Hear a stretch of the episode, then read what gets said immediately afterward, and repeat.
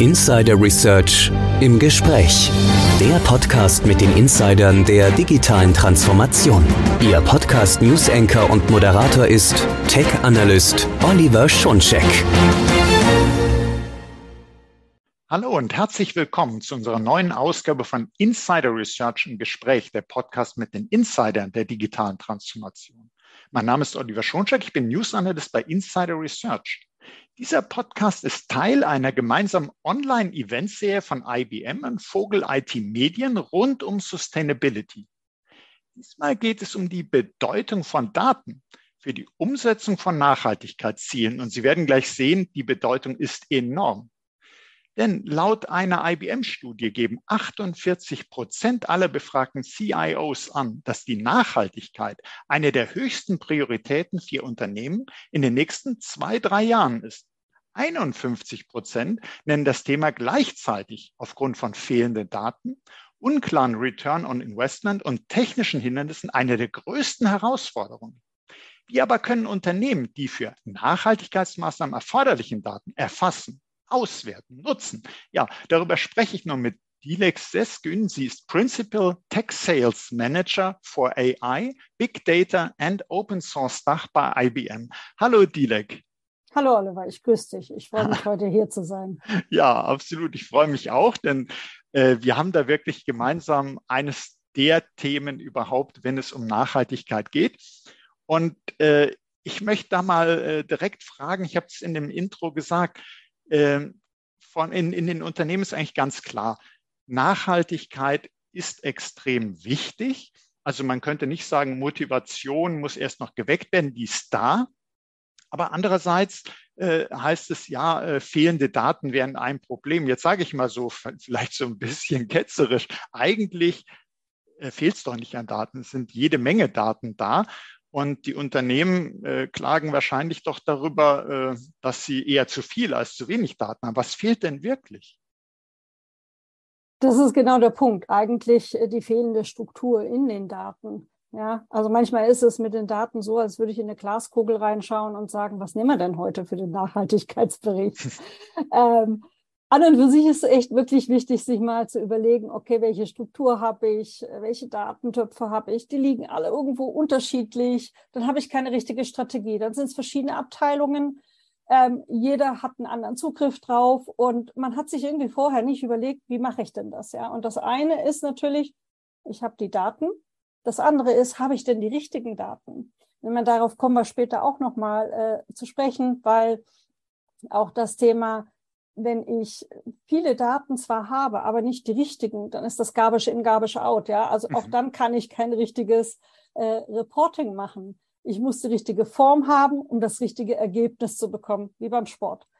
Ähm, und äh, wir von der IBM sagen immer, am besten ist an der, an der, in dem Fall einfach eine Art Data Fabric Lösung auf einem Data Lake zu haben, wo ich die richtigen Daten miteinander zur richtigen Zeit, mit den richtigen Leuten, überall, wo ich es brauche, mit der richtigen Governance äh, und unter Berücksichtigung der jetzigen und zukünftigen Investments miteinander verbinden kann. Und äh, wir bauen das in der Regel auf auf der Basis von Cloud Back for Data. Die kleinste mögliche Lösung ist OpenShift. Open Source kennen sehr viele. Ähm, aber es ist wichtig, dass man eine einheitliche Basis hat, auf die ich die Daten zugreifen kann. Und das zweite Thema ist, wenn ich dann äh, die richtigen Zugriffsmöglichkeiten habe, auch zu sagen, okay, habe ich denn überhaupt die richtigen Daten? Weil, und da komme ich jetzt äh, auch ein Stück weit zu diesem Justworthiness, Fairness, was es so gibt. Ähm, wenn man über AI spricht, was ja auch mit, äh, mit Daten anfängt, ist, ich kann äh, nur auf der Basis der richtigen Daten eigentlich alles analysieren. Um ein Beispiel zu nennen, ja, wenn ich einen Datensatz habe, ist jetzt vielleicht nicht ganz adäquat, aber wenn ich ähm, einen Datensatz habe nur von weißen Mäusen, äh, dann brauche ich mich nicht wundern, wenn mein Tooling und alles hinten raus nur weiße Mäuse erkennt und keine schwarzen. Ähm, und dasselbe muss ich mir eben bei Nachhaltigkeit eben auch Gedanken machen, mir zu überlegen, habe ich denn auch die richtigen Daten, auch wenn ich so viele habe? Und äh, was ist denn das, was die Gesetzgebung von mir verlangt?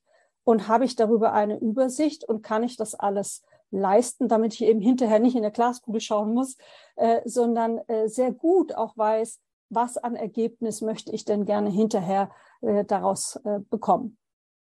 Du hast uns jetzt schon äh, ein, eine Vielfalt an Einblicken gegeben.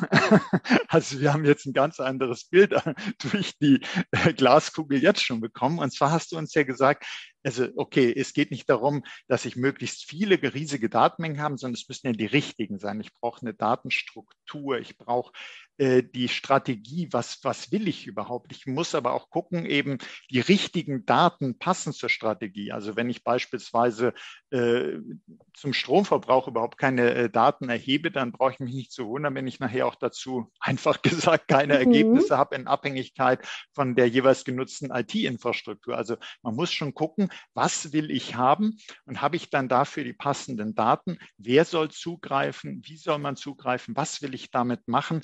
Und ich stelle es mir jetzt erstmal so vor, für ein Unternehmen, das damit anfängt, ist es ja auch ein, vielleicht ein gewisser Aufwand. Da fragt man sich, was, was habe ich denn letztlich davon, wenn ich es tatsächlich schaffe, die richtige Datenbasis hinzubekommen?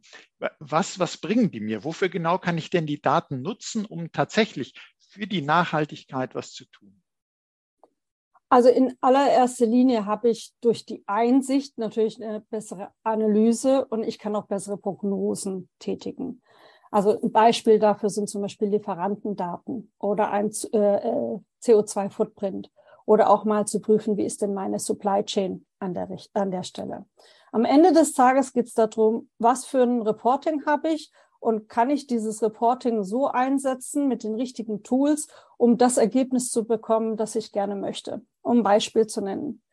Wir, meinen, wir haben in Baden-Württemberg sehr viele Autohersteller. Ähm, die bekommen alle für das Auto Elemente geliefert, wie den äh, Scheibenwischer, äh, wie den ähm, Spiegel, äh, wie die Autositze etc. Das heißt, ich möchte vielleicht als derjenige Autohersteller auch wissen, welchen CO2-Footprint liefern mir denn diese Lieferanten überhaupt? Zu welchen Kosten? Und das kommt, dann ist das, das ist die nächste Herausforderung. Ich will ja auch noch meine Kosten und meine kompletten Finanzdaten irgendwie mit dem CO2-Footprint zusammenbringen. Ähm, oder um ein anderes äh, äh, Beispiel zu nennen, ist ein ganz einfaches Möbelhaus, ähm, wo wir Möbel kaufen, ja. Da ist es ja nicht nur da wurde ein, da würden die Bretter mit einer Schraube zusammengepackt, äh, sondern dieses Möbelstück, wenn es fertig ist, äh, wo auch Schrauben hingeliefert worden sind, die auch schon einen CO2-Footprint abliefern, ähm, die werden ja dann auch noch geliefert, äh, vielleicht an ein Lager. Dann gibt es noch Möbelpacker. Diese Möbelpacker benutzen ein Auto. Ähm, dann wird dieses Möbelstück vielleicht ähm, zum Kunden geliefert, etc. Peter heißt, ich habe eine ganze Reihe an Lieferkette dahinter ich habe eine ganze Reihe an Lieferanten. Das heißt, selbst wenn ich ein Produkt habe, das ich verkaufe als Hersteller, ist es ja nicht das alleine. Ich bekomme ja Produkte dazu geliefert. Das heißt, ich muss auch von jedem dieser Lieferanten wissen, was ist denn denn Ihr CO2-Footprint oder was ist denn denn Ihre Supply Chain? Wie haben Sie denn äh, äh das alles äh, gehaushaltet, um dann äh, im Endeffekt äh, all diese Daten auch irgendwo zusammenzubringen, um irgendwann mal dann in eine Richtung Reporting zu gehen. Ähm, aber ich brauche halt eine Vielzahl an Kennzahlen und äh, Daten, die ich dann zusammenbringen kann. Und dann diesen Einblick in diese Daten zu bekommen, dafür äh, sind eigentlich bestimmte Tools äh, notwendig und die können mir eben helfen, meine Nachhaltigkeit zu steigern und dann auch genau zu sehen, wo stehe ich denn oder auch gegebenenfalls mal zu sagen, okay, ich hätte gerne 20 Prozent mehr CO2-Footprint. Äh, welche Lieferanten wähle ich denn dafür am besten? Mhm, also äh, das stelle ich mir auch gerade vor, wenn, wenn man jetzt sagt, Nachhaltigkeit der eigenen Produkte und Services, dann hast du uns ja so schön beschrieben, äh, wie man das auch mit der Lieferkette in den Blick nehmen muss. Und da habe ich mir auch gerade gedacht, genau was du gesagt hast. Äh, es ist also auch ein Instrument und muss es auch sein für den Einkauf, dass man eben sagt, ähm, ich wähle durchaus auch in Zukunft Lieferanten eben danach aus, wer ist denn hier auch vielleicht ein Gewinnbringer im Bereich Nachhaltigkeit für mich, um eben meine gesamte Verantwortung, meine äh, gesamten Werte, die ich dann nachher für Nachhaltigkeit habe, jetzt nicht äh, zu steigern, sondern vielleicht noch weiter zu optimieren. Und dazu brauche ich eben diese Berichte auch über die Lieferkette. Aber ich brauche die Berichte eben auch sicherlich, weil ich aus Compliance-Gründen nach außen hin verpflichtet bin, äh, da der, die Öffentlichkeit darüber zu informieren. Und da gibt es auch dieses ESG-Reporting. Vielleicht kannst du uns nochmal sagen, was ist genau ESG, was ist ESG-Reporting? Naja, also ESG steht eigentlich ganz einfach für Environmental, für das E als Umwelt, ähm, dann S für Social und Soziales und äh, G für Governance und verantwortungsvolle Unternehmensführung. Wenn ich das jetzt auf Daten münze, ist natürlich auch, äh, rede ich immer von ESG-Daten, denn äh, auch die Daten müssen diese Kriterien Umwelt, Environmental, so Social und verantwortungsvolle Unternehmensführung, Governance berücksichtigen. Äh, Im Prinzip geht es bei dem ESG-Reporting immer darum, gesellschaftlich umfassend zu agieren. Ähm, das heißt, möglichst viele Themen auch zu berücksichtigen, zum Beispiel in der Lieferkette nachzuverfolgen. Gibt es denn in, hinter irgendeinem äh, Punkt an dieser Lieferkette, zum Beispiel Kinderarbeit? Ja, äh, weil wir das nicht wollen und das auch äh, gesetzlich verhindern wollen. Ähm, was ist denn der CO2-Footprint jeder dieser einzelnen Elemente in dieser Lieferkette? Ähm, zum Beispiel eben wieder bei dem Möbelladen, ja. Also ich äh, starte davon, dass ich irgendwo Schrauben und irgendwo Bretter herbekomme, die ja auch in der Lieferkette irgendwo herkommen. Und dann baue ich dieses Regal zusammen. Das wird irgendwo in ein Lager geliefert. Und äh, das, was im Lager ist, wird dann in irgendeinen Möbelladen und dann vielleicht zu einem Endkunden äh, äh, geliefert. Das heißt, das Ende ist quasi, ich, es ist bei einem Kunden, ja, aber diese Lieferkette fängt sehr viel früher an.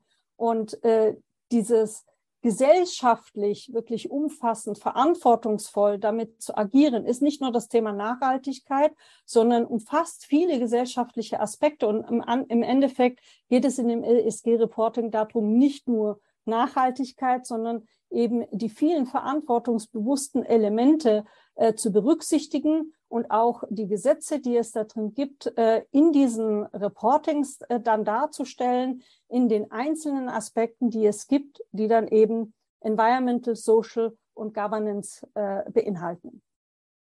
Und ich glaube, das ist auch eine wirklich sehr gute Motivation, sich äh, nicht nur, dass man sagt, äh, ja, Nachhaltigkeit, ich will Energie sparen, damit ja eigentlich auch Kosten, sondern dass man sich klar macht, diese ESG-Daten, das ESG-Reporting, da geht es nicht nur darum, dass man irgendwelchen Haken machen kann, weil da gibt es gesetzliche Vorgaben, sondern es geht wirklich um die Verantwortung, auch zum Beispiel im sozialen Bereich, wie du es ja gerade gesagt hast. Also, dass man hineinschaut und sagt, äh, wir, wir äh, sind da auch nicht nur berichtspflichtig, wir wollen das auch äh, sehen, dass wir das nicht haben bei uns. Wir, äh, wir lehnen das ab und also es hilft ganz klar auch äh, dabei, ein verantwortungsvolles äh, Unternehmen zu sein. Und so ist es immer ganz spannend, äh, sich so äh, Unternehmensgeschichten anzugucken. Wie haben die das gemacht?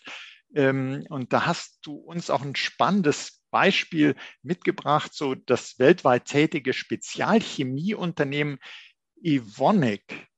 Äh, und vielleicht kannst du uns dazu ein bisschen erzählen, was haben die gemacht, um welche Daten geht es da, das äh, fände ich sehr spannend.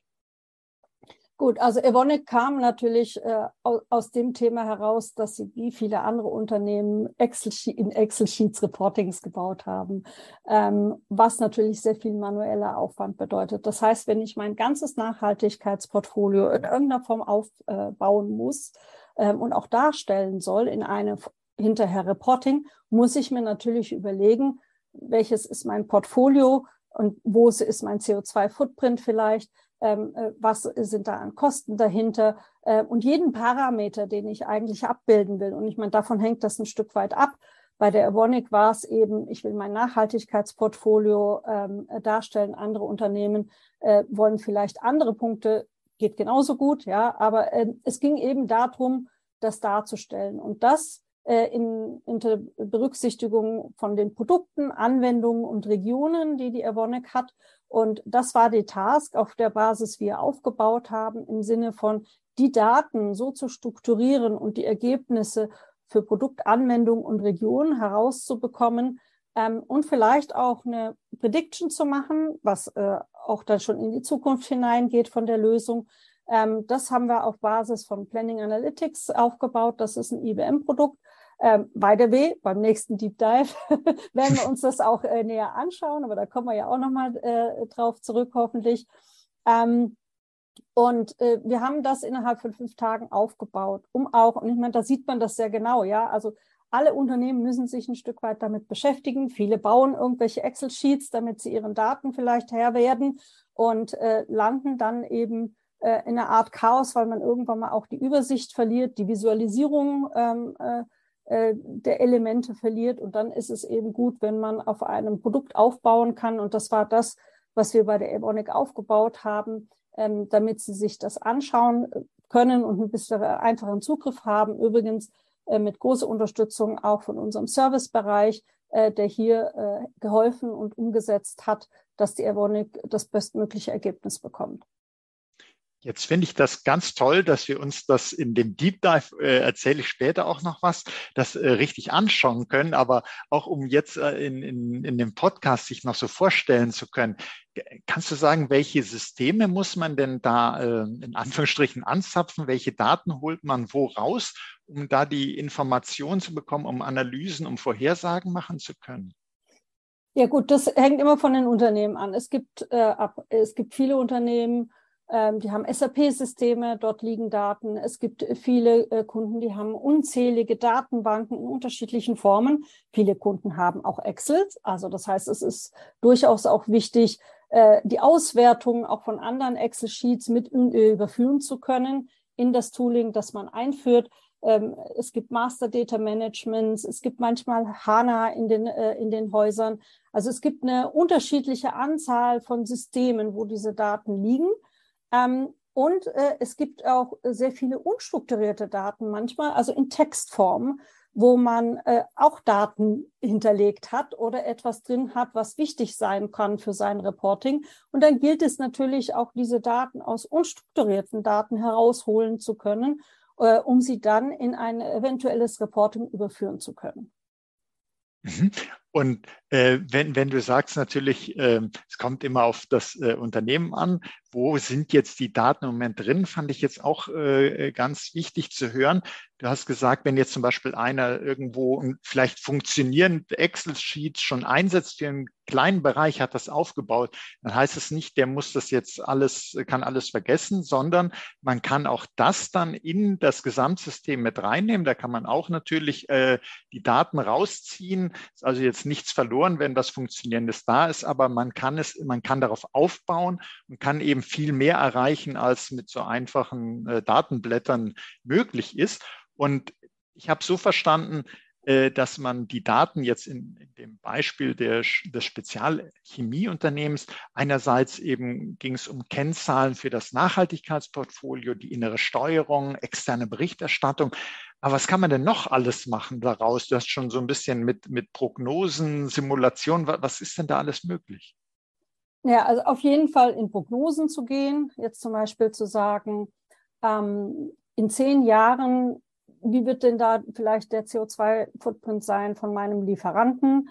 Ähm, dann zentrale Punkte einfach nochmal zu erfassen, das Reporting zu verbessern, eine gewisse Automatisierung auch mit hineinzubringen in die ganzen Themen und natürlich auch eine bessere Visualisierung zu bekommen. Ähm, von den Daten und wo man selber auch steht. Und ich glaube, das ist natürlich auch eine äh, der größten Herausforderungen. Ich meine, jeder von uns kennt das, wenn er vor einer großen Excel, äh, vor einem großen Excel äh, sitzt, dass er irgendwann mal die Übersicht verliert, wenn es zu viele Daten sind. Ähm, da an der Stelle einfach eine bessere Visualisierung zu haben und auf Knopfdruck auch sagen zu können, okay, äh, ich möchte jetzt gerne zum Beispiel wissen, ähm, was ist vielleicht in fünf Jahren besser, was ist in, das sind alles nur Prognosen, ja, aber mhm. äh, überhaupt diese Möglichkeit zu haben oder auch zu sagen, okay, ähm, ich möchte jetzt wirklich 50 Prozent meinen CO2-Footprint verbessern in den nächsten zwei Jahren. Welches wäre der äh, Lieferant? Aber unter dem Kostenaspekt, ich darf nur 200.000 ausgeben. Ähm, solche Dinge einfach per Knopfdruck auch zu bekommen, ähm, das ist sicherlich etwas, was noch mehr in der Zukunft gerichtet äh, dann auch passieren wird.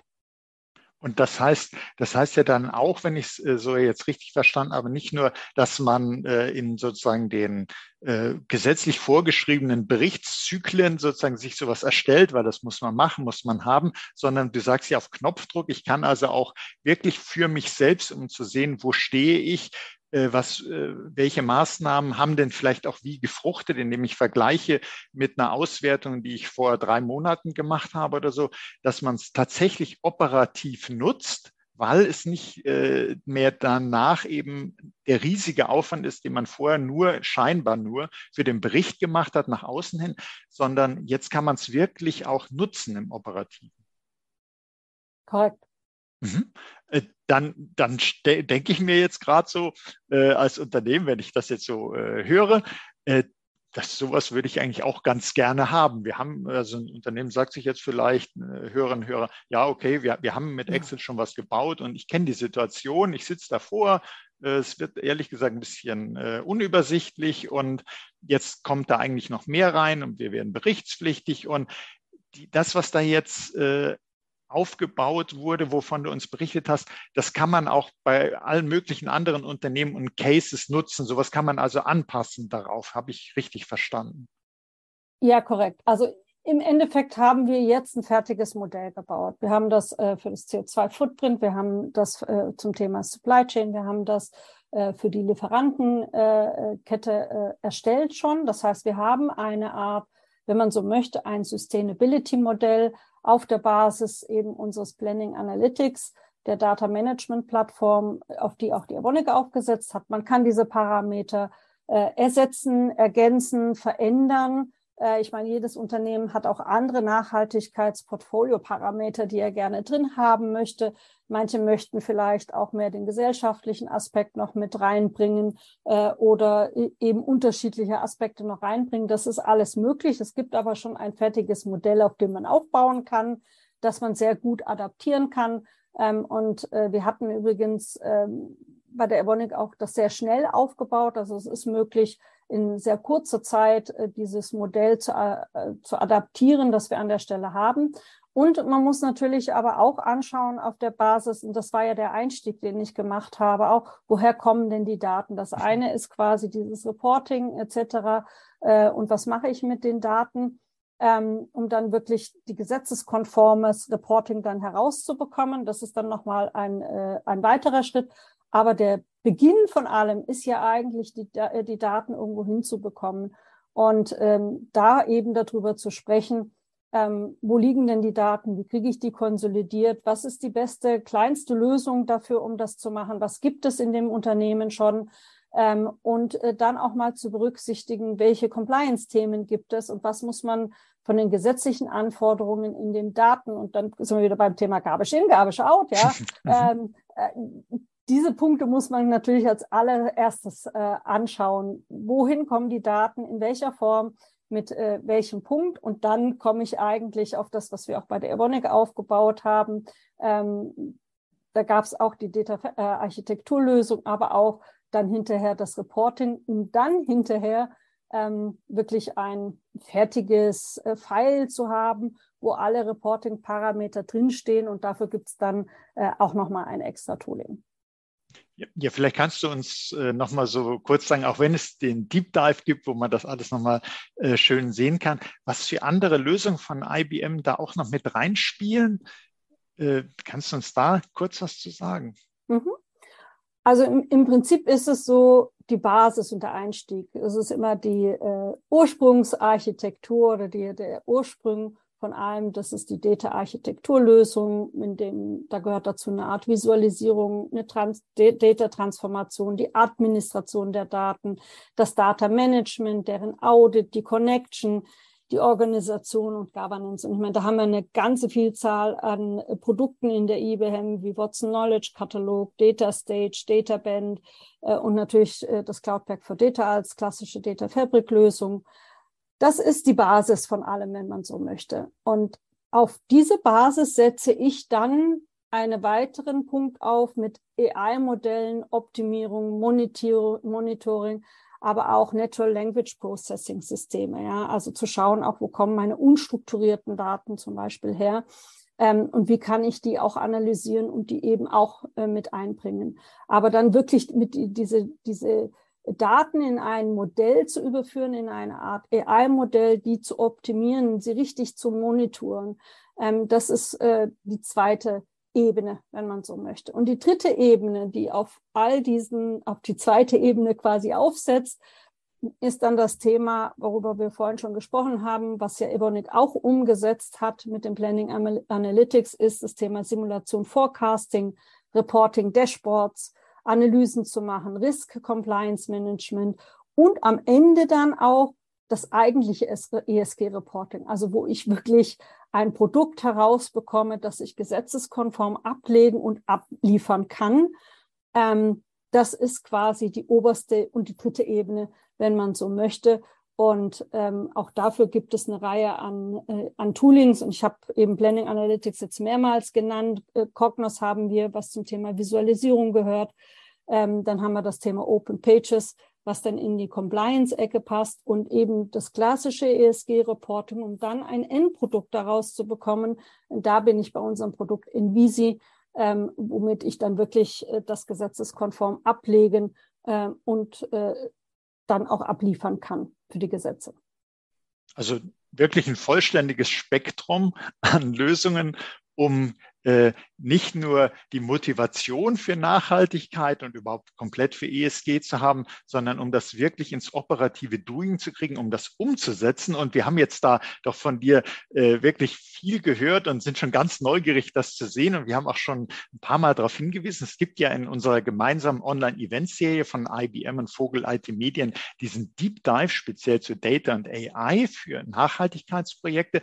Kannst du uns vielleicht noch zusätzlich zu dem, was du uns ja schon verraten das einen kleinen Vorgeschmack geben.